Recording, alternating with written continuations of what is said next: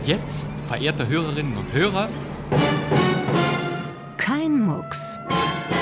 Der Krimi-Podcast.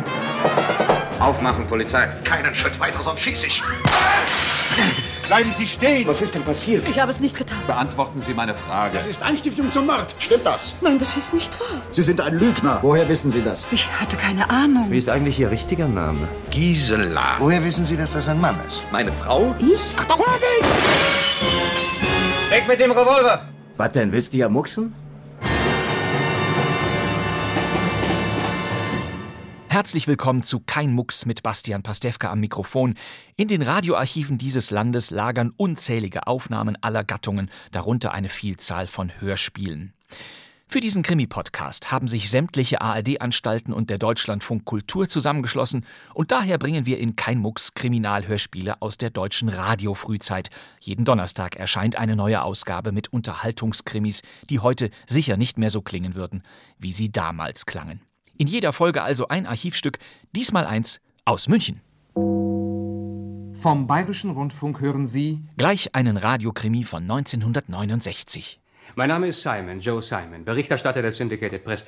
Hier ist mein Ausweis, bitte. Eine spannende Gangstergeschichte, in der der Reporter Joe Simon in Gefahr gerät. Ja, ich schreibe für die New York Herald Tribune aktuelle Berichte. Sie erscheinen für gewöhnlich auch im Albany City Star. Und die Stimme dieses Joe Simon, die kennen Sie sicher. Sie gehört einem der Dauergäste in schwarz-weißen Fernsehkrimis von vor 60 Jahren. Und eine der ersten bundesdeutschen Serien, die durfte er sogar akustisch einleiten. Hören Sie mal.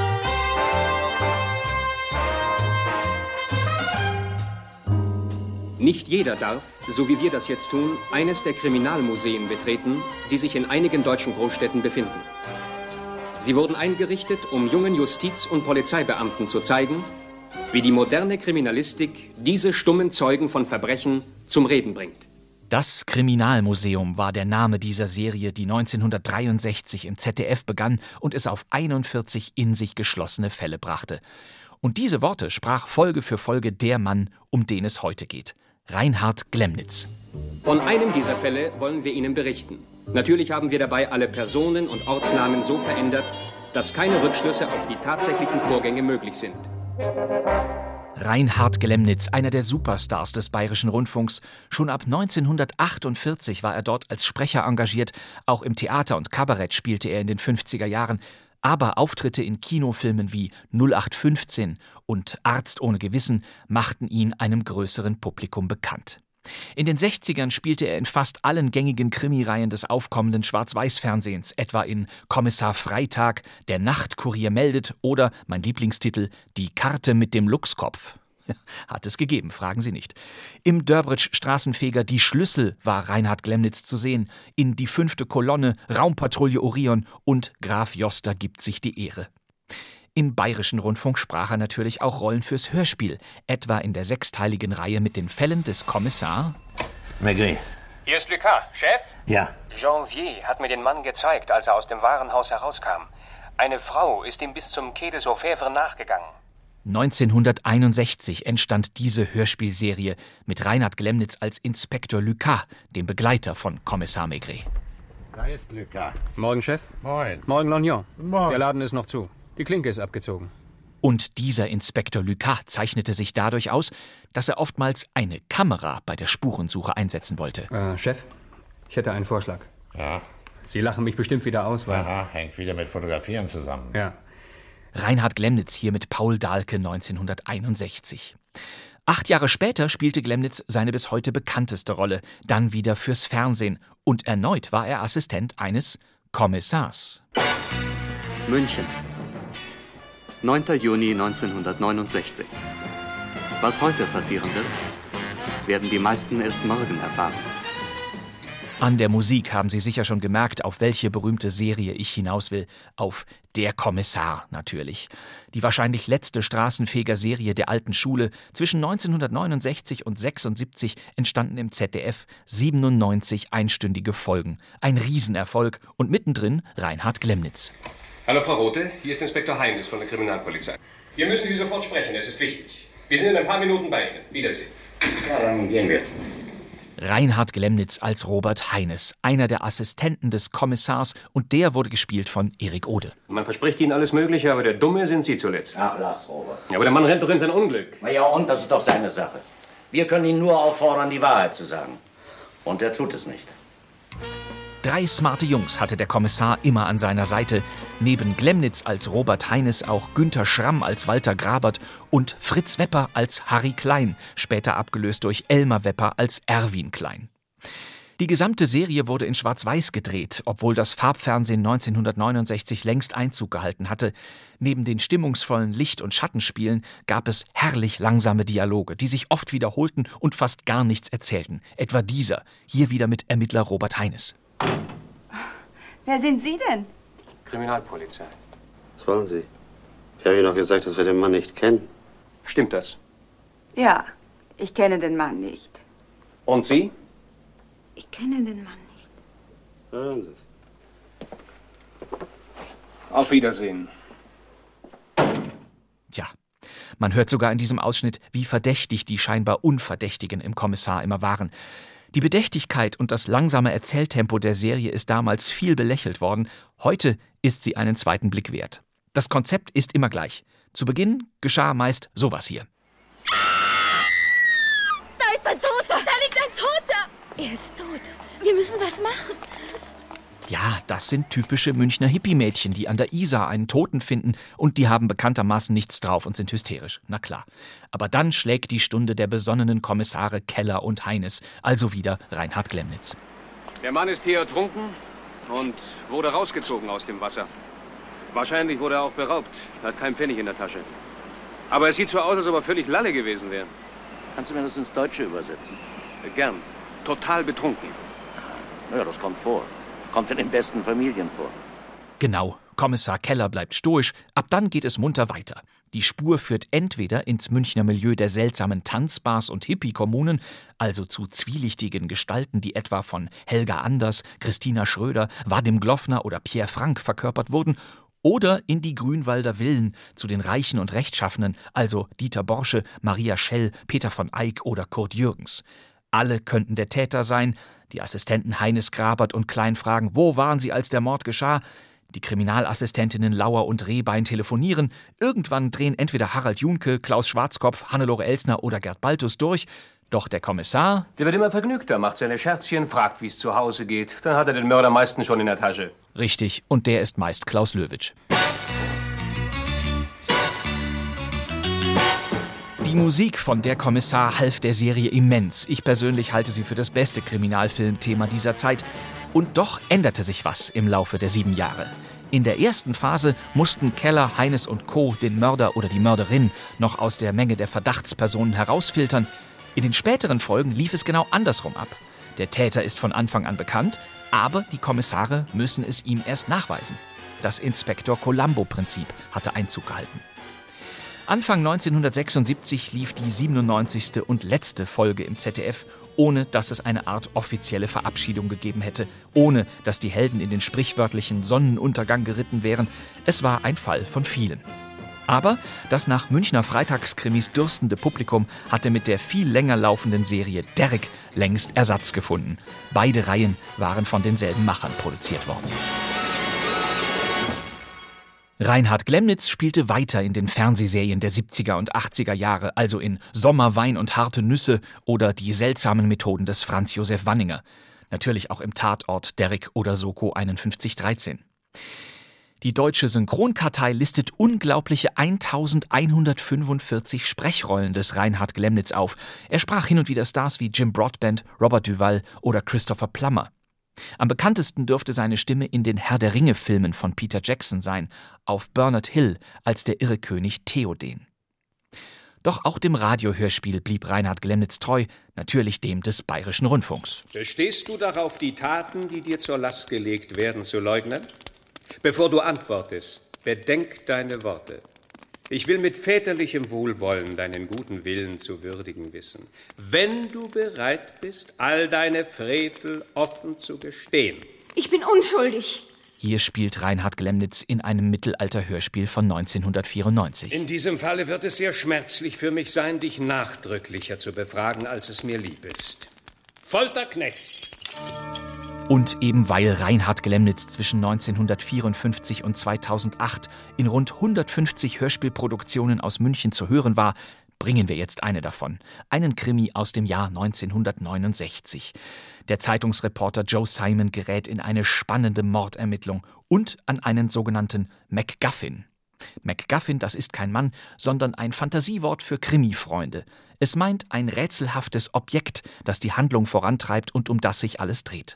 Alfred Hitchcock hat diesen Begriff geprägt. Sein MacGuffin war beispielsweise ein mysteriöses Feuerzeug in Zwei Fremde im Zug.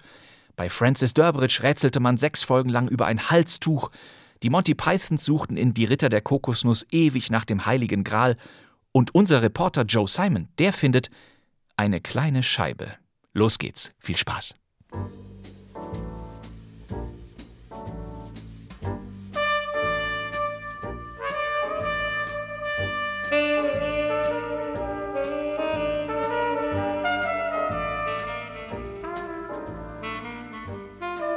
Spur ohne Namen. Eine Detektivgeschichte von Helen McCloy in der Funkbearbeitung von Edmund Steinberger. Aber Chef, wissen Sie denn, was Sie mir da zumuten? Was heißt zumuten? Ich gebe Ihnen lediglich einen Tipp. Vielleicht sogar einen guten. Sie wollen, dass ich in einem Hotelzimmer schlafe, in dem in der vergangenen Woche ein Mord begangen wurde? Warum nicht, Simon? Haben Sie Angst vor Geistern? Also Spaß beiseite, Chef. Schließlich bin ich ja kein Detektiv. Sondern Berichterstatter der New York Herald Tribune. Ja. Fragt sich nur noch, wie lange, Simon? Wie? Wenn Sie nicht lernen, meine Anweisungen zu befolgen, ohne rumzumeckern. Simon, Mann Gottes, eine ganze Artikelserie können wir damit starten, wenn Sie den Fall geschickt anpacken. Ja, gut. Ja, noch ist es brennheißes Eisen. Es hat in Albany in letzter Zeit ohnehin zu viele ungelöste Mordfälle gegeben. Ja, schön, was bleibt mir schon anderes übrig? Rekapitulieren wir also, was wir bisher in der Sache erfahren haben. In der Nacht vom Donnerstag auf Freitag vergangener Woche wurde in Albany im Hotel Metropol die Schauspielerin Susan Bromfield ermordet. Und zwar im Zimmer 326. Genau. Man fand Kampfspuren, umgefallene Stühle, Blut auf dem Teppich, Blut in der Badewanne, wo sich der Mörder allem Anschein nach die Hände gewaschen hat. Aber man fand keinen einzigen Anhaltspunkt. Kein Beweisstück irgendwelcher Art, das auf die Spur des Täters führt. Verstehe ich nicht. Was? Ich meine, wo es einen Kampf gegeben hat. Müsste es auch Anhaltspunkte geben. Ja. Tja. Leider hat sich keiner gefunden. Und die Polizei hat ihre Untersuchungen bereits eingestellt. Also möchte ich, dass Sie, Simon, so schnell wie möglich nach Albany fahren, um herauszufinden, warum die Polizei die Untersuchungen eingestellt hat. Ich würde Ihnen empfehlen, denselben Zug zu nehmen, mit dem Susan Bromfield am Donnerstag vergangener Woche von New York nach Albany gefahren ist. Gut. Also den um... Äh, 17.40 Uhr. Ja. Und wie gesagt, nehmen Sie Metropolzimmer Nummer 326. Ja, glauben Sie denn, dass man das Zimmer so bald nach dem Verbrechen schon wieder vermietet? Wie Sie das Problem lösen, Simon, das ist Ihre Sache. Vielen Dank. Jedenfalls sind Sie erstmal drin. Halten Sie die Augen offen. Nach was? Sicher hat die Polizei jeden Quadratzentimeter des Raums genau untersucht. Dennoch besteht die Möglichkeit, dass man etwas übersehen hat. Und auf diese Möglichkeit setze ich. Quetschen Sie das Personal aus, das in der fraglichen Zeit in dem Zimmer zu tun hatte. Am besten Sie versuchen sich vorzustellen, Sie selbst würden wie Susan Bromfield in der Nacht, in der Sie ankommen, zwischen elf und eins ermordet werden. Reizende Idee, einen Abend zu verbringen. Und was ist, wenn der Mörder an den Tatort zurückkommt? Hoffe ich sogar. Was? Ja, schließlich ist er immer noch auf freiem Fuß. Hm. Und der Schlüssel zum Zimmer 326 hat sich auch noch nicht gefunden. Also, Simon, fahren Sie los. Und so wie Sie eine Entdeckung gemacht haben, rufen Sie mich an. Egal wann.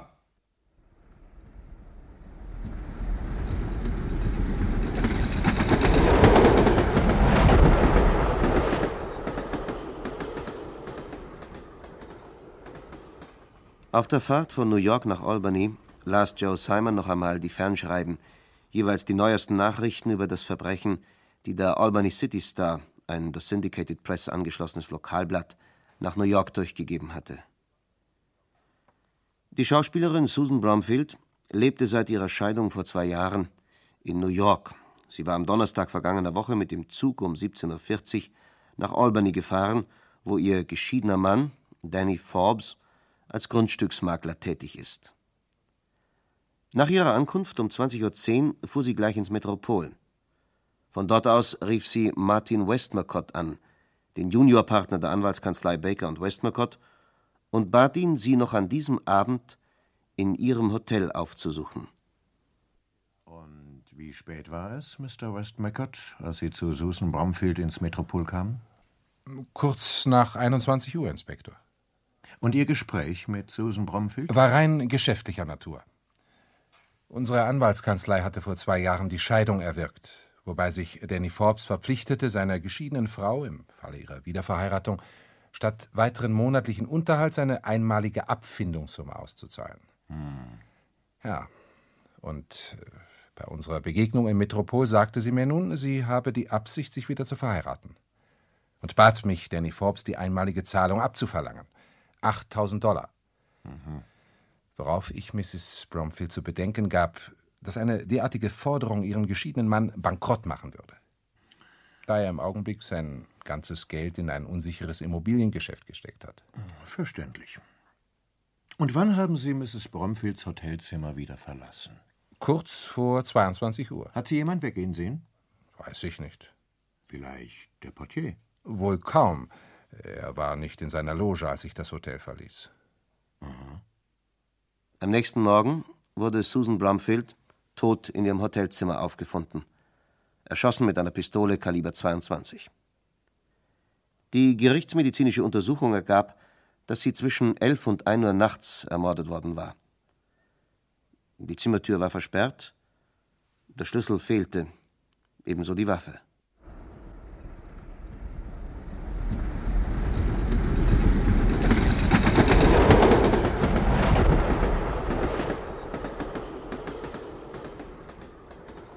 Als Joe Simon auf seiner Fahrt nach Albany noch einmal alle Unterlagen gelesen hatte, war er überzeugt davon, dass entweder Danny Forbes oder Rechtsanwalt Westmacott Susan Bromfield umgebracht hatte. Forbes hatte ein Motiv und Westmacott die Gelegenheit. Brauchte man also für Forbes nur noch die passende Gelegenheit und für den Anwalt ein Motiv zu finden. Und der Fall würde gelöst sein. Eine halbe Stunde später betrat Simon die Empfangshalle des Hotels Metropol. Sie wünschen, mein Herr? Ich möchte gern wieder das Zimmer, das ich letztes Mal hatte. Welche Nummer war es denn? 326. Tut mir leid, mein Herr. 326 ist bereits vergeben. Nanu. Dort an der Tafel aber, auf der die Namen der Gäste und die Zimmernummern stehen, lese ich neben der Nummer 326 den Vermerk frei. Ein Versehen. Äh, weiter nichts. Äh, das Zimmer ist, wie ich sagte, bereits vergeben. Stimmt etwas nicht mit 326? Sind vielleicht gerade die Klempner drin? Natürlich nicht. Oder hat jemand in dem Zimmer gewohnt, der eine ansteckende Krankheit hatte? Auch nicht. Äh, Es ist nur. 326 wird gerade neu getüncht. Das glaube ich Ihnen nicht. Also bitte, sagen Sie mir schon den wahren Grund. Vielleicht kann ich äh, einen hübschen Artikel daraus machen. Artikel? Ja, ich schreibe für die New York Herald Tribune aktuelle Berichte. Sie erscheinen für gewöhnlich auch im Albany City Star. Äh, Unter dem Namen Joe Simon. Aha. Na also, rücken Sie jetzt mit dem wahren Grund heraus oder mit dem Zimmer? Es gibt keinen wahren Grund. Hallo, Boy. Bring Mr. Simon auf Zimmer 326. 326? Ja. Okay. Bitte, mein Herr. Der Flur im neunten Stock war düster beleuchtet. Ein dicker karmesinroter Teppich dämpfte jeden Schritt.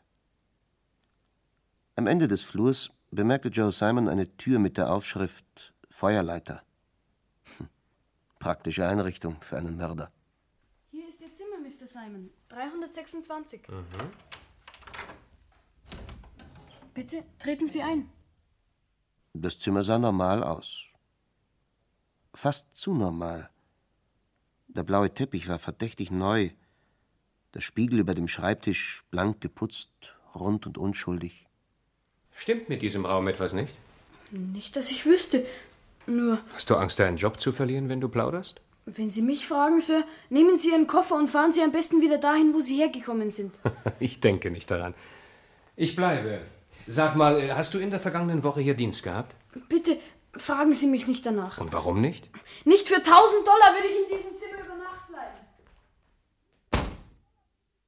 Allein geblieben untersuchte Simon die drei Türen. Eine führte ins Badezimmer, eine auf den Flur, die dritte ins Zimmer nebenan. Sie war versperrt oder von der anderen Seite her verriegelt. Und dann, Simon? Was dann? Sperrte ich die Tür auf den Flur ab und legte den Schlüssel und meine Uhr auf den Nachttisch. Wie spät war es? Halb neun. Um neun lag ich im Bett und löschte das Licht aus. In der Dunkelheit sah ich dann an der Zimmerwand, gegenüber dem Fenster, den Widerschein der Neonreklame blinken. Gleichmäßig wie ein Metronom. Auf, ab, auf, ab. Dabei war ich eingeschlafen. Wie interessant. Drei Stunden später war ich plötzlich wieder wach, hellwach. Ich weiß nicht, was mich geweckt hatte. Irgendwo in der Stadt schlug eine Turmuhr elfmal. Dass Sie dabei aufgewacht sind, ist leicht zu erklären, Simon. Ihr Unterbewusstsein hat sich gemeldet. Hat Ihnen ins Ohr geflüstert, dass Susan Bromfield zwischen 11 und 1 Uhr nachts im selben Zimmer ermordet worden ist. Möglich. Da hörte ich ein Geräusch. Außerhalb? Nein, im Zimmer. Und quer über die beleuchtete Wand fiel ein riesiger Schatten, verzerrt und unbestimmbar, wuchs und wuchs und reichte schließlich bis hinauf zur Zimmerdecke. Und? Ich sprang aus dem Bett und tastete nach dem Lichtschalter. Aber noch bevor ich ihn anknipsen konnte, traf mich ein Schlag in die Rippen. Instinktiv schlug ich zurück, mit aller Kraft, und hatte Glück. Meine Faust traf ein Gesicht. Und mein zweiter Schlag landete offenbar genau dort, wo ich die Magengrube meines Gegners vermutete. Er sackte zusammen. Ich hörte nur noch ein Grunzen. Sonderbar unartikuliert. Ich wartete einen Moment und knipste dann das Licht an. Und? Ja, auf dem blanken Parkettboden lag ein Mann, mit dem Gesicht nach unten. Ein kleiner, plumper Körper. Unter der linken Achsel entdeckte ich einen Pistolenhalfter. Und nahmen die Waffe natürlich sofort an sich. Na ja, klar. Aber der blaue Teppich, der, als ich mit dem Boy ins Zimmer kam, noch ausgebreitet auf dem Boden lag, stand jetzt zusammengerollt in der Ecke. Und was war mit dem Mann? Weiter, Simon. Er blinzelte, öffnete die Augen und stöhnte. Und? Weiter. Er deutete mit dem Zeigefinger in seinen weit geöffneten Mund. Zunge und Gaumen waren verstümmelt. Ein entsetzlicher Unfall musste seine Sprechorgane zerstört haben. Auch außen am Hals sah ich hässliche Narben. Und, und, weiter, weiter. Ich beugte mich noch tiefer dem Mann entgegen, um mir den Rachen genauer anzusehen. Und da fuhr die rechte Faust des Mannes hoch und traf offenbar genau meine Kinnspitze. Mensch, Simon, wie unvorsichtig. Als ich wieder zu mir kam, war außer mir niemand mehr im Zimmer. Der Teppich stand immer noch zusammengerollt in der Ecke. Die Möbel waren von der Wand weggerückt. Als ob der Eindringling nach etwas gesucht hatte, das möglicherweise verloren gegangen war. Und Ihre Brieftasche? Und die übrigen Wertsachen, die Sie bei sich hatten? Ach, das war alles noch da. Wäre der Mann ein gewöhnlicher Hoteldieb gewesen, so hätte er sich über diese Sachen natürlich zuallererst hergemacht. Ja, ja. Die Tür auf den Flur war immer noch versperrt. Ebenso die ins Nebenzimmer. Hat er also einen Nachschlüssel benutzt? Oder den, der seit dem Mord fehlt. Als Simon am anderen Morgen aus dem Bad zurück ins Zimmer kam, kniete eine junge Dame in der Mitte des Raumes und untersuchte den Fußboden. Nanu, Oh, haben Sie was verloren? tut mir leid. Ich muss Ihr Zimmer mit meinem verwechselt haben. Suchen Sie etwas Bestimmtes? Nein, mir ist nur mein Taschentuch runtergefallen. Das war gelogen, denn die junge Dame hielt kein Taschentuch in der Hand. Aber sie sah nicht wie eine gerissene Diebin aus oder äh, wie ein Flittchen. Alles, was sie anhatte, war von bestem Geschmack, dunkles Braun, das mit ihren Augen übereinstimmte. Sie zog einen Schlüssel mit der Hotelmarke aus ihrer Manteltasche. Es ist mein eigener Schlüssel. Sie glauben mir nicht? Kein Wort. Sie sind schrecklich. Simon war nachdenklich geworden. Seit seiner Ankunft im Metropol hatten zwei Personen dieses Zimmer nach etwas durchsucht. Und beide hatten auf dem Boden gesucht. Ja? Ihr Kaffee, Sir, und die Morgenzeitung. So, komm rein. Morgen, Sir. Guten Morgen. Danke dir. Wie haben Sie geschlafen? Ausgezeichnet. Ja? Wo ist der Teppich? Der ist in der Ecke, zusammengerollt. Ja, aber gestern Abend, da lag er doch noch. Da, nimm. Die Dollarmünze gehört dir. Danke, Sir. Oh,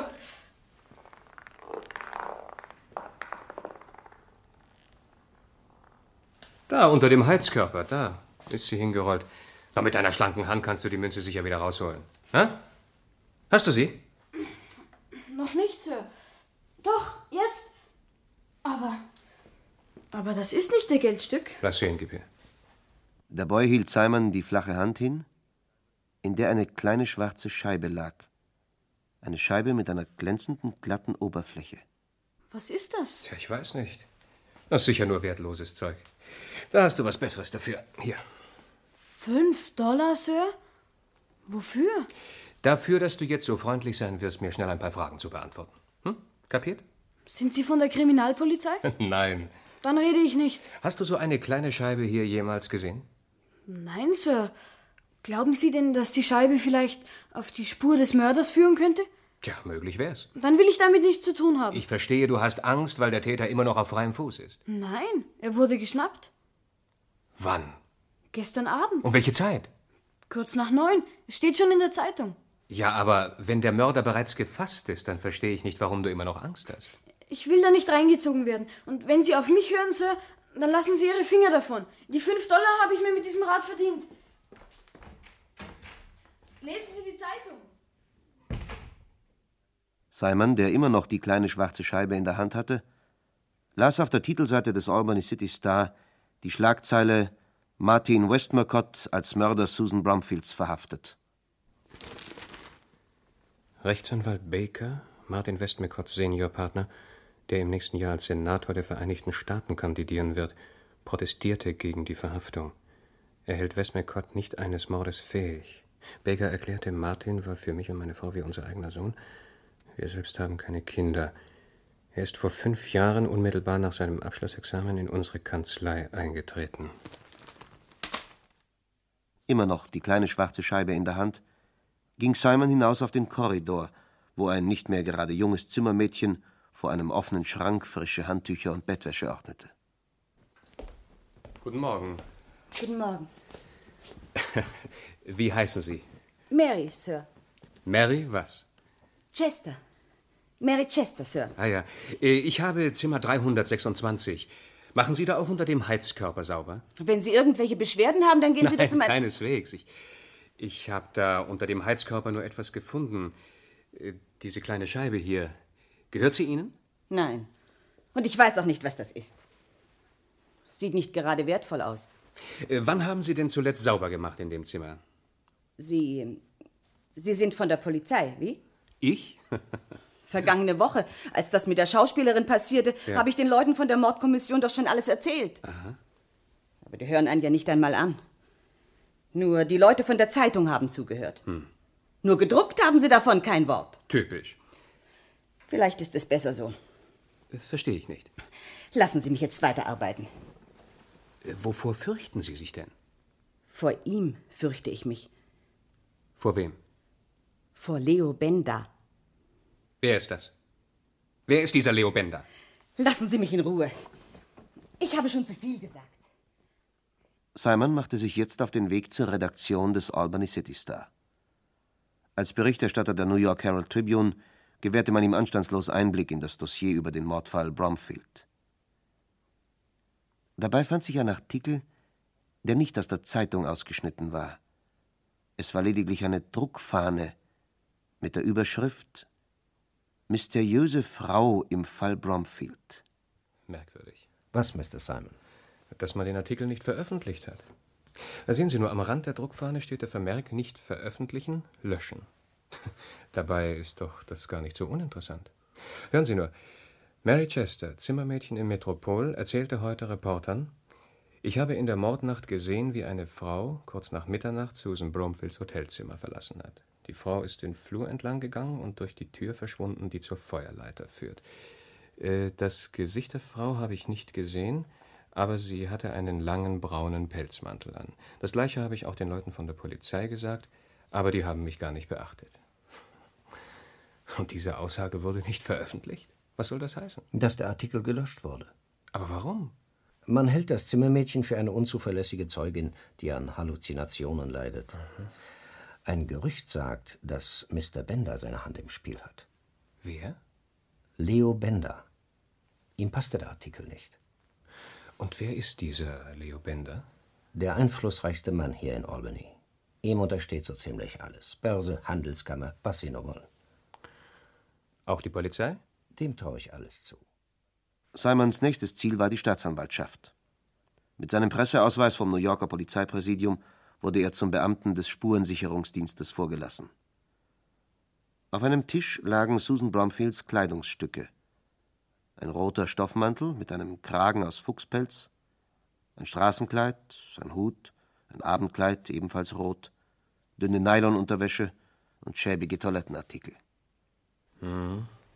Ja, kein Wunder, dass sie von ihrem geschiedenen Mann die Abfindungssumme bekommen wollte. Sie war offensichtlich gerade in eine finanzielle Krise geraten, die bei Schauspielern gar nicht so selten ist.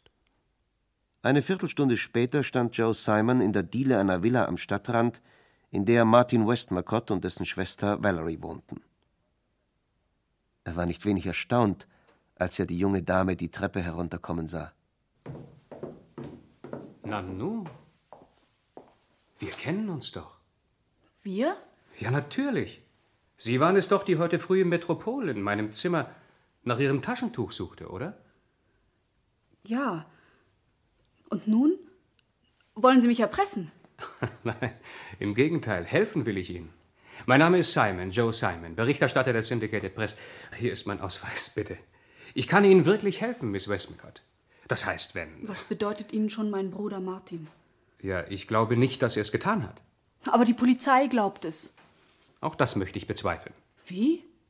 Wenn die Polizei das wirklich glaubte, würde sie wohl kaum Zeugenaussagen eines Zimmermädchens geheim halten, das gesehen hat, wie in der Mordnacht eine Frau das Zimmer Susan Bromfields verließ. Ja? Ihr Bruder wurde doch erst verhaftet, nachdem ich ins Metropol gekommen war. Was hat das mit Ihnen zu tun? Es waren da noch andere Leute in der Empfangshalle, als ich vom Portier den Schlüssel zum Zimmer 326 verlangt hatte. Womöglich hat einer der Hotelgäste der Polizei von meinem Interesse an dem Fall erzählt. Und die Polizei hat daraufhin beschlossen, der Öffentlichkeit einen Sündenbock zu liefern. Nur um das Prestige der Polizei zu retten? Das ist durchaus denkbar. Oh Gott. Was kann man denn nur unternehmen? Wenn es mir gelingen sollte, zu beweisen, dass Ihr Bruder unschuldig ist, werden wir das unverzüglich in sämtlichen Blättern der Syndicated Press veröffentlichen. Und somit auch im Albany City Star. Dann kann die Polizei den Mord nicht länger ihrem Bruder anhängen. Wer könnte Ihnen denn nur helfen? Ich habe doch nur Onkel Freddy, Rechtsanwalt Baker, Martins Seniorpartner. Martin und ich sagen Onkel Freddy zu ihm. Und zu seiner Frau Tante Margret. Eine Frage. Wonach haben Sie heute Morgen im Zimmer 326 gesucht? Ich hoffte, etwas zu finden, was die Polizei vielleicht übersehen hat. Etwas, das auf den wirklichen Mörder hinweist und Martin entlastet. Ich habe doch nicht im Traum daran gedacht, dass das Zimmer so kurz nach dem Mord wieder vermietet würde. Und wie sind Sie in das Zimmer gekommen? Ich. Ich habe das Zimmermädchen bestochen, mir einen Nachschlüssel zu leihen.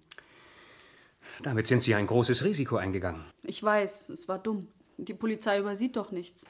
Doch, diesmal hat sie etwas übersehen. Da, diese kleine Scheibe. Was ist das? Ich habe sie im Zimmer 326 unter dem Heizkörper gefunden. Übrigens, außer Ihnen hat noch jemand das Zimmer durchsucht. Noch jemand? Ja, vergangene Nacht. Er konnte nicht reden, ein Stummer. Sah aus wie ein Gangster. Hat mich niedergeschlagen und ist verschwunden. Oh Gott. Ja, könnte sein, dass er nach der Scheibe hier gesucht hat. Zunächst einmal müsste man herausbekommen, aus was die Scheibe gemacht ist.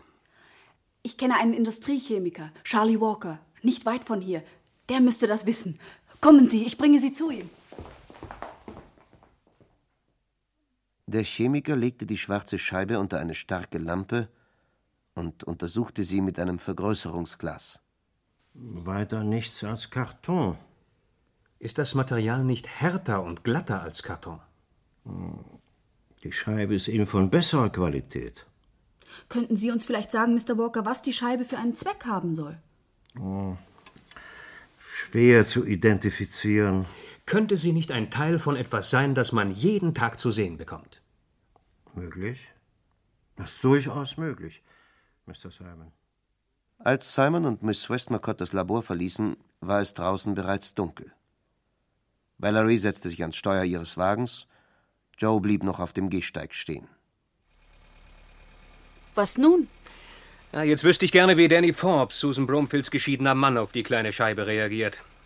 Er wohnte Lincoln Street 34. Ach, würden Sie so freundlich sein, mich. Simon sprach den Satz nicht zu Ende. Er sah im Rückspiegel des Wagens einen Mann, der hinter ihm stand. Eine plumpe Gestalt. Sie kam ihm bekannt vor. Kommen Sie, steigen Sie ein. Nein, danke. Ich möchte doch lieber zu Fuß weitergehen. Wenn Sie meinen.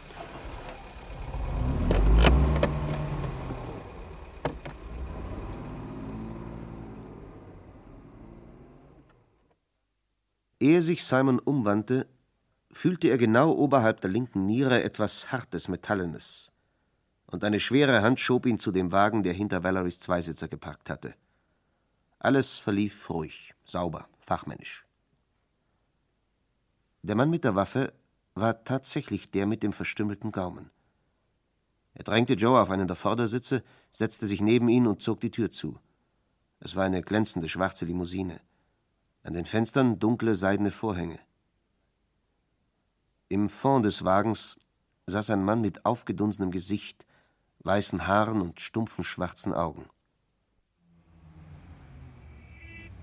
Was für ein Interesse haben Sie an dem Fall Bromfield? Kein persönliches. Ich bin Reporter der Syndicated Press. Ich schreibe über die neuesten Kriminalfälle. Einer davon ist der Fall Bromfield. Ist das der einzige Grund, weshalb Sie gestern im Metropol darauf bestanden haben, das Zimmer 326 zu bekommen? Hey, hey, hey, was glaubt ihr eigentlich? Ist das hier vielleicht ein Parkplatz? Schon 20 Minuten steht ihr hier herum. Wenn ihr nicht sofort verschwindet, werde haben ich euch... Sie mit mir gesprochen? Oh, äh, entschuldigen Sie bitte, Mr. Bender. Kennen Sie mein Nummernschild immer noch nicht? Ich bitte um Entschuldigung. Schon gut. Mach das Fenster zu, Georgiev.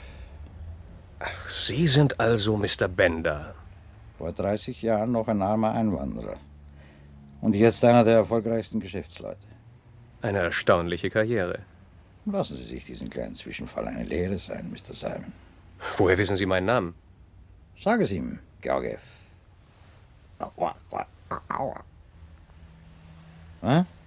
Verstanden, Mr. Simon? Ich würde Ihnen raten, Albany so schnell wie möglich wieder zu verlassen. Und wenn ich es nicht tue? Oh, ich gebe Ihnen noch 24 Stunden Zeit.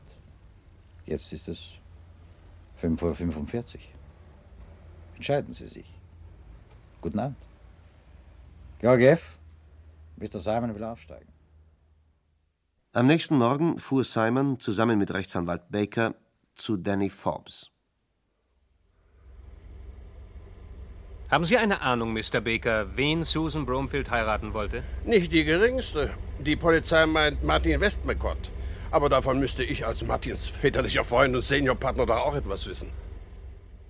Das Schild an Forbes Haustür trug die Aufschrift Daniel Forbes, Grundstücksmakler. Parzellen 25 mal 30 Meter, Preis 5000 Dollar.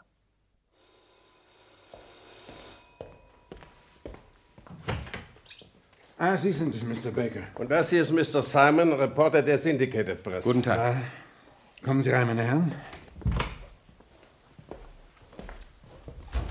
Bitte hier rein. Danke. Ja. Wie geht das Geschäft? Nicht allzu gut. Bitte setzen wir uns doch. Danke sehr.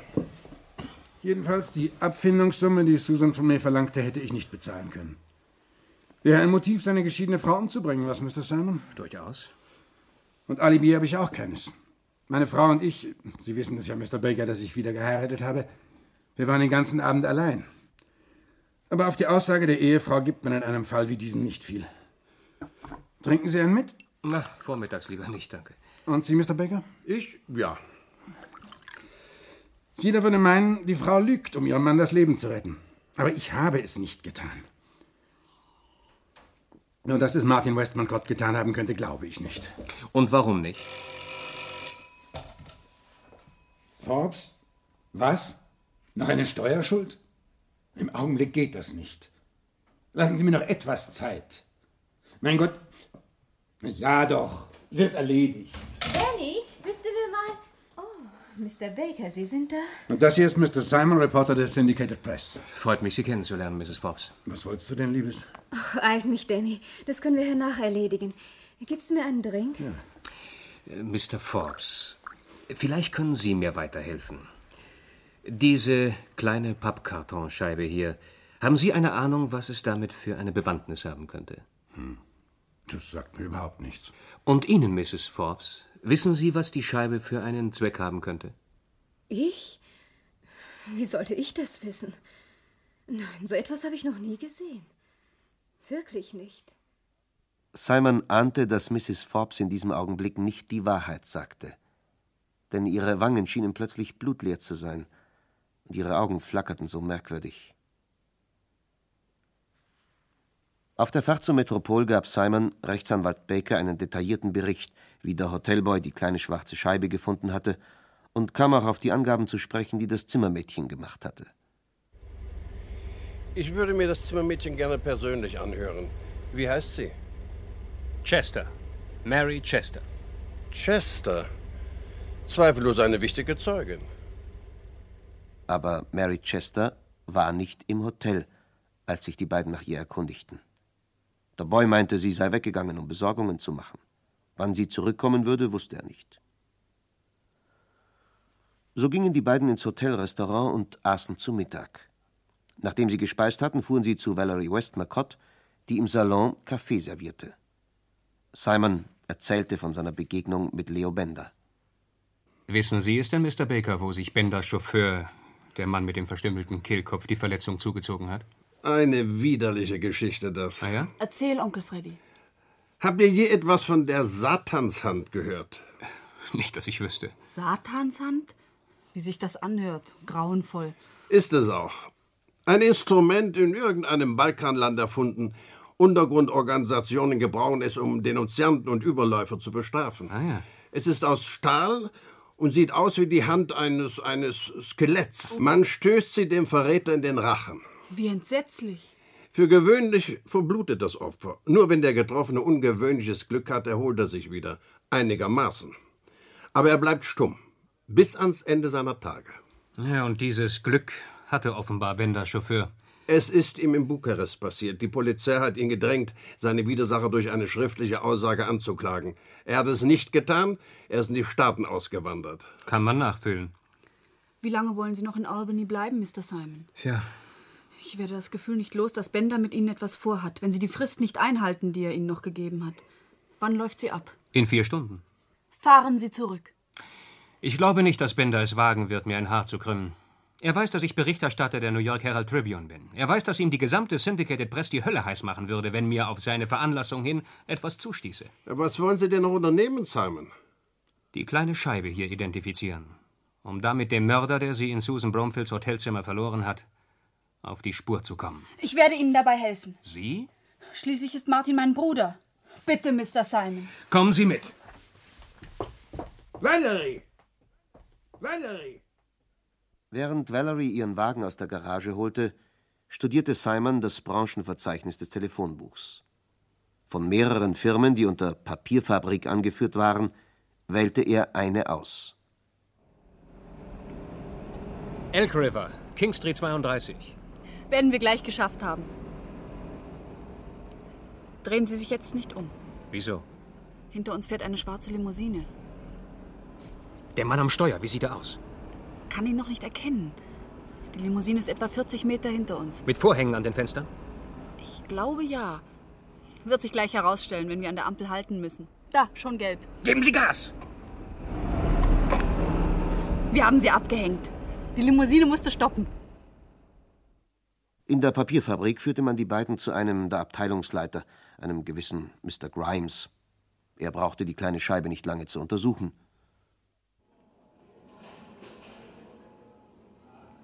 Das ist kein Pappkarton. Das ist ein Buchbinderkarton. Und wodurch unterscheidet sich Pappkarton von. Buchbinderkarton wird lediglich aus einem einzigen Bogen Karton gemacht, der unter der Presse einem Druck von über 100 Tonnen ausgesetzt wird. Ah ja, deshalb ist die Scheibe so hart und glatt. Und wofür verwendet man solche Scheiben? Da fragen Sie am besten den Großhändler Steps, der alle Arten von Karton von uns geliefert bekommt und sie dann an die verschiedensten Firmen weiterverkauft. Stubbs hat sein Geschäft in der Greenwood Lane. Greenwood Lane 22.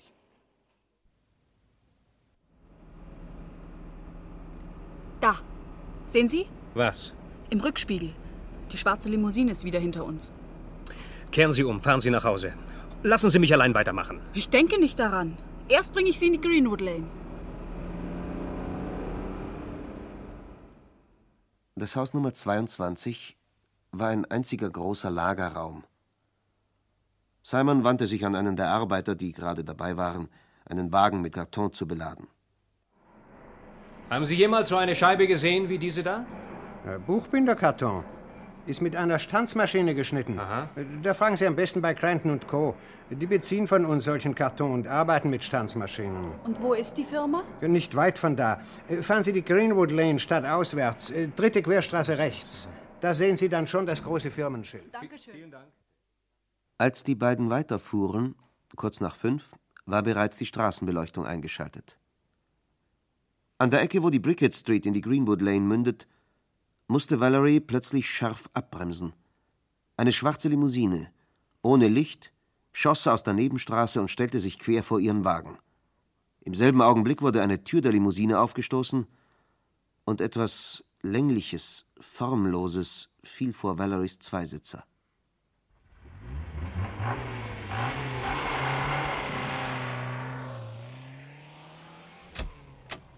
Bleiben Sie im Wagen, Miss Westmacott.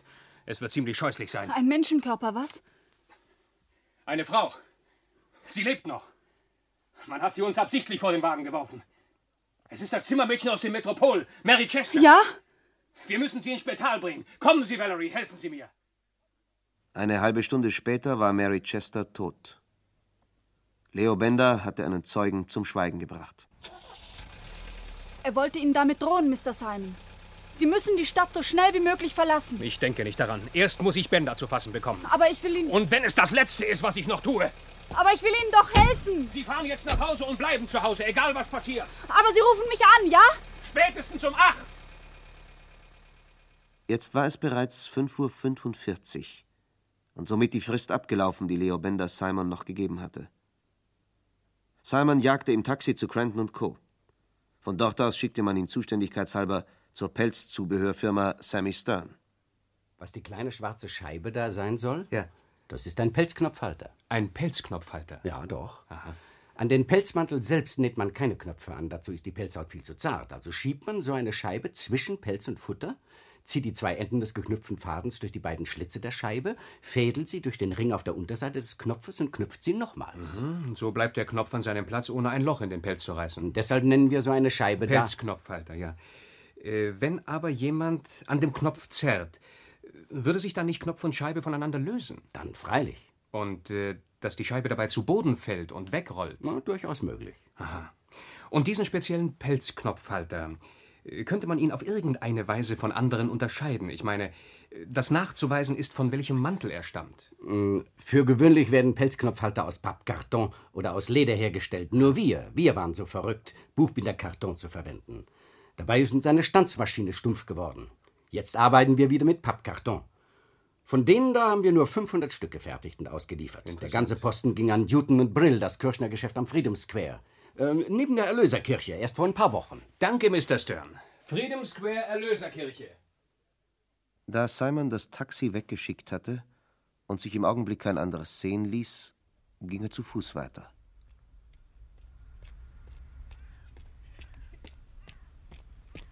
Die Straßenlaternen hingen zu weit voneinander entfernt, als dass man sich in der verlassenen Gegend wohlfühlen konnte. Nach einer Weile hörte Simon Schritte. Zwei Männer gingen hinter ihm her. Kalter Schweiß stand auf seiner Stirn. Offenbar hatte er sich geirrt, als er annahm, dass ihn seine Stellung bei der Syndicated Press vor Bender schützen würde. Wenn ihm Benders Komplizen zu Sammy Stern gefolgt waren, wussten sie, dass Simon bald in der Lage sein würde, den Namen der Person ausfindig zu machen, die im Metropol auf Zimmer 326 Susan Bromfield umgebracht hatte. Das durfte Bender unter keinen Umständen zulassen. Joe begann zu laufen. Er rannte die Allee hinunter, wie er noch nie gerannt war. Doch seine Verfolger waren hinter ihm her.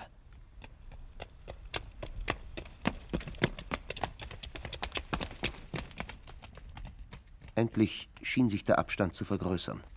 Simon schlug einen Haken und bog ab in eine Seitenstraße, kletterte über Gartenzäune, gelangte auf eine verlassene Baustelle, verbarg sich hinter einer Mauerecke und lauschte.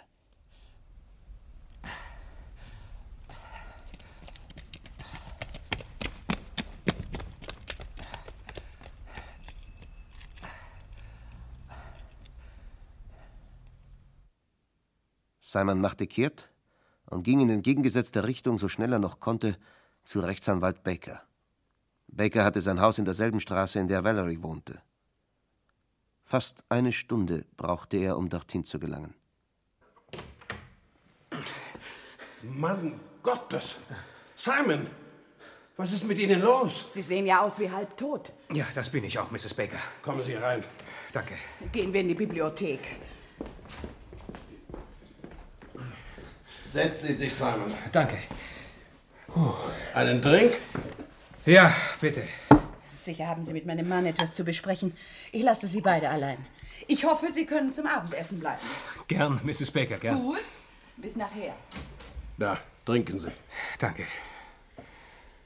Nun, Simon, wie steht's?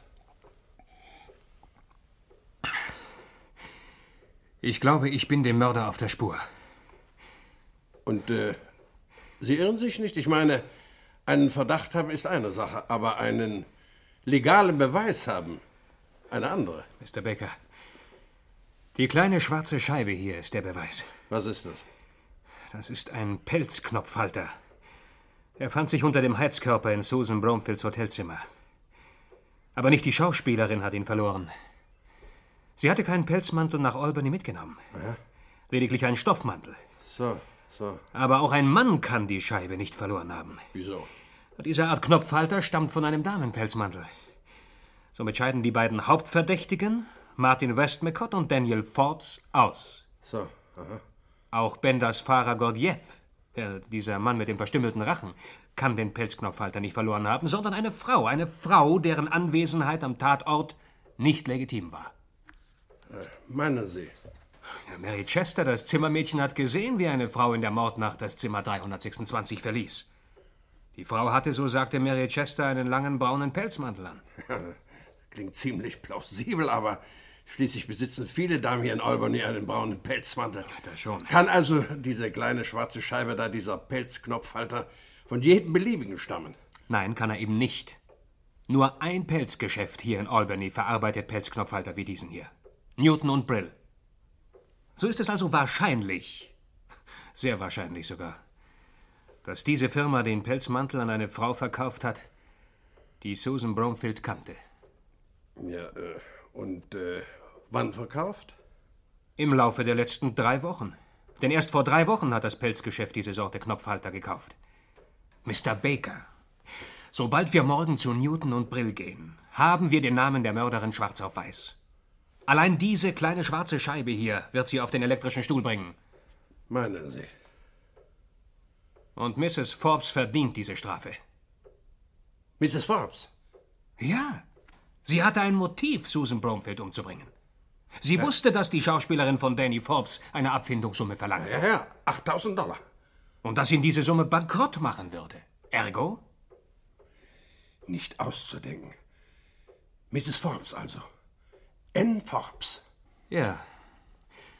Sie erinnern sich, dass Mrs. Forbes, als sie heute Vormittag ins Zimmer kam, unmittelbar nach dem Telefongespräch, das Danny Forbes offenbar mit dem Finanzamt geführt hatte, einen Pelzmantel anhatte. Ja, ja, einen braunen Fohlen. Aha. Und reichlich nervös war, als ich sie danach fragte, was die kleine Scheibe da für einen Zweck haben könnte. Schon, aber dass sie einen Mord. Warten Sie einen Augenblick, Mr. Simon. Ich rufe den Staatsanwalt an, das ist ein guter Freund von mir. Vielleicht kann er uns weiterhelfen. Entschuldigen Sie mich. Simon wunderte sich, dass Rechtsanwalt Baker das Zimmer verließ. War der Telefonapparat auf dem Schreibtisch etwa nicht in Ordnung? Simon nahm den Hörer auf und lauschte.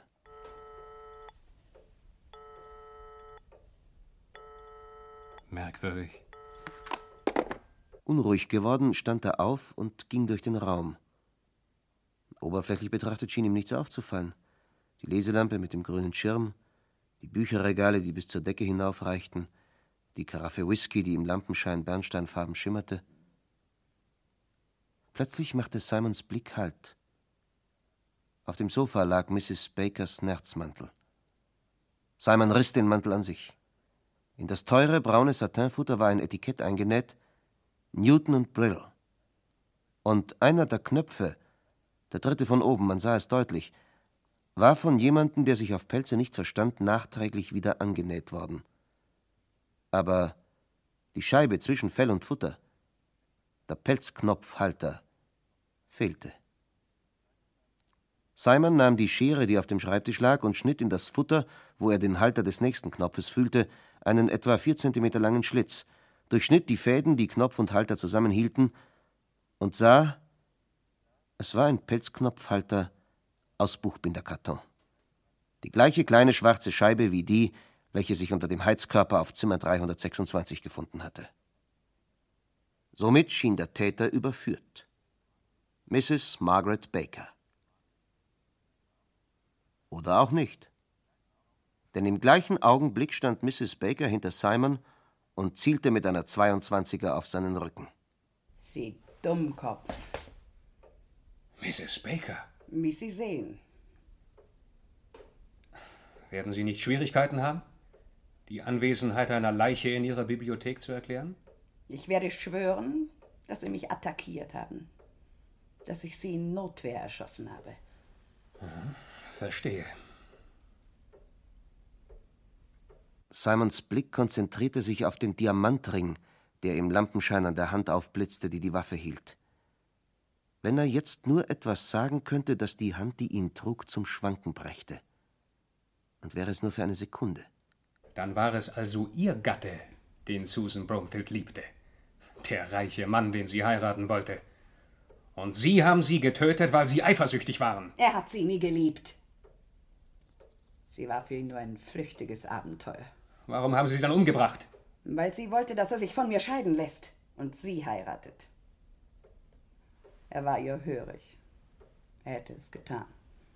Und das nennen Sie flüchtiges Abenteuer? Mein Mann wäre nicht bei mir geblieben, nachdem ich die Bromfield erschossen hatte, wenn er mich nicht lieben würde. Ihr Mann will im nächsten Jahr als Senator kandidieren. Aber ein Mann, dessen Frau seine Geliebte erschossen hat, hat keine Chance, in den Senat zu kommen. Das wusste Ihr Gatte nur zu genau. Aber er war entschlossen, seine Karriere zu retten. Also musste er seinen Juniorpartner Martin Westmacott vorschieben und sie decken. Und warum hat Leo Bender sie gedeckt? Weil er ihren Mann schon gar als Senator noch sehr gut brauchen konnte. Das ist eine Lüge! Ich bin's! Valerie! Mach mir auf, Onkel Freddy! Oder bist du in der Bibliothek, Tante Margaret? Was mache ich nur? Ich würde sagen, das Licht aus, bevor Miss Valerie sie durch die Glastür so dastehen sieht. Bleiben Sie! Lassen Sie mich los! Hilfe! Die Waffe weg, Mrs. Baker! Oder? Eine 22er. Aha. Mr. Simon, sind Sie verletzt? Nein, ich nicht. Aber die Standuhr scheint etwas abbekommen zu haben. Sie hört nicht mehr zu schlagen auf. Aber was machen Sie hier, Miss Valerie? Sie sagten, dass Sie mich spätestens um acht anrufen würden. Sie haben mich nicht angerufen. Ich wurde unruhig. Die Frist, die Ihnen Bender gegeben hatte, war längst abgelaufen. So wandte ich mich in meiner Angst an den Inspektor. Gerade noch rechtzeitig. Dieses Uhrenschlagen, ich kann es nicht mehr hören. Ja, das lässt sich abstellen. Danke, Mr. Simon. Sie also, Mrs. Baker, haben Susan Bromfield erschossen. Ich. Und Ihr Gatte wusste Er das. Auf seine Veranlassung hin hat Bender alles getan, die Aufklärung des Mordfalls zu verhindern. Seit 17.30 Uhr, als wir erfuhren, was dem Zimmermädchen Mary Chester zugestoßen war, haben wir Benders Telefongespräche abgehört. Ein halbes Dutzend belangloser Gespräche, bis dann vor einer Viertelstunde Ihr Gatte, Mrs. Baker, bei Leo Bender angerufen hat und ihm mitteilte, dass Mr. Simon den Pelzknopfhalter gefunden hat, den Sie, Mrs. Baker, in der Nacht von Donnerstag auf Freitag vergangener Woche in Susan Bromfields Hotelzimmer verloren hatten. Ihr Gatte und Leo Bender haben beschlossen, unverzüglich die Stadt zu verlassen. Soll ich. Nein, ich erledige das schon, Mrs. Baker. Inspector Black. Ah, Sie sind es, Sergeant Bird. Ihr habt Benders schwarze Limousine gestoppt? Wo? Aha. Wie? Die beiden waren nicht in der Limousine, nur der Chauffeur. Verdammt nochmal. Mensch, Bert, um mir das zu sagen, hätten Sie mir doch nicht. Was? Auch die Wagen, die hinterherkamen, habt ihr untersucht. Leichenauto eines privaten Bestattungsinstituts, vermutlich mit einer Leiche drin, was? Was? Zwei Särge? Ja, wie, wie, wieso keine Leichen? Ach, die sollten erst abgeholt werden. Ja, habt ihr denn die Särge nicht öffnen lassen? Wieso nicht nötig? Wo? Im, dritten Wagen? schau, schau. Den Scherz hat sich vermutlich Bender ausgedacht, aber ihr seid nicht drauf reingefallen. Gratuliere! Man entdeckte die beiden Herren in einem Wagen der städtischen Müllabfuhr. Wie sinnig. Mrs. Baker, ich darf Sie bitten, mir zu folgen. Gute Nacht, Miss Westmacott. Gute Nacht, Inspektor. Und vielen Dank, Mr. Simon. Mhm. Ohne Ihre Hilfe hätten wir das nicht geschafft. Alles Gute. Ihnen auch, Inspektor. Kommen Sie, Mrs. Baker. Tja, Sie haben meinen Bruder gerettet, Mr. Simon. und Sie mich. Ihre Tante Margaret war zu allem entschlossen. Aber auch Ihnen hätte dabei etwas zustoßen können. Sagte ich nicht, Sie sollen nach Hause fahren und zu Hause bleiben, egal was passiert. Ich hatte Angst um Sie. Joe. Valerie.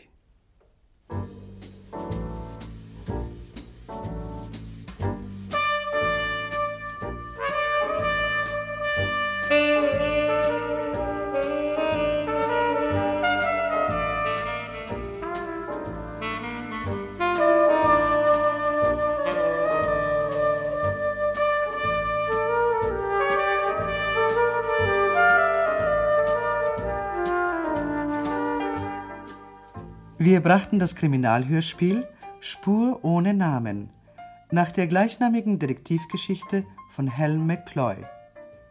Die Personen und ihre Darsteller waren Joe Simon, Reinhard Glemnitz, Valerie Westmacott, Christiane Schröder, Redakteur Gorman, Hans Kossi, Rechtsanwalt Baker, Hans Zesch-Ballot. Der Erzähler war Wolf Euber. Ferne wirkten mit Marlies Schönau, Inge Schulz, Ruth Küllenberg, Rolf Illich, Christian Marschall, Thomas Brandner, Reinhard Lenz, Alexander Malachowski, Alois Maria Gianni, Adolf Ziegler und andere. Ton und Technik Heinz Sommerfeld und Sibylle Röhr. Funkbearbeitung und Regie Edmund Steinberger.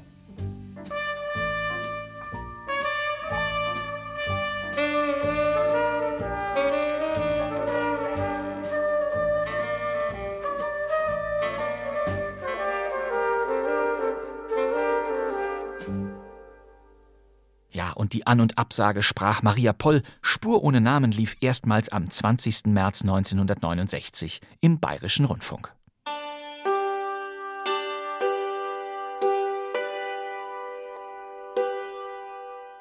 Und so sagte man dort früher auf Wiedersehen. Wir wünschen Ihnen nun eine recht angenehme Nachtruhe. Wenn Sie Ihre Uhr noch einmal vergleichen wollen, es ist jetzt 1 Uhr. 1 Uhr ist es. Der Bayerische Rundfunk meldet sich wieder um 5.30 Uhr. Gute Nacht.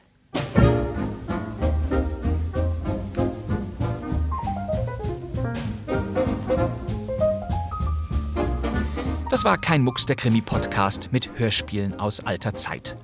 Wir sind jeden Donnerstag zur Stelle mit neuen alten Radiokuriositäten. Diese und alle anderen Podcast-Episoden stehen für Sie jederzeit abrufbar in der ARD-Audiothek und natürlich überall sonst. Und ich glaube, damit können wir für heute zum Schluss kommen. Wir sehen uns ja wieder in einer Woche. Für heute, meine Damen und Herren, recht herzlichen Dank für Ihre Mitwirkung. Auf Wiedersehen. Auf Wiedersehen. Auf Wiedersehen. Mein Name ist Bastian Pastewka. Danke fürs Zuhören. Tschüss. Also, Wiedersehen.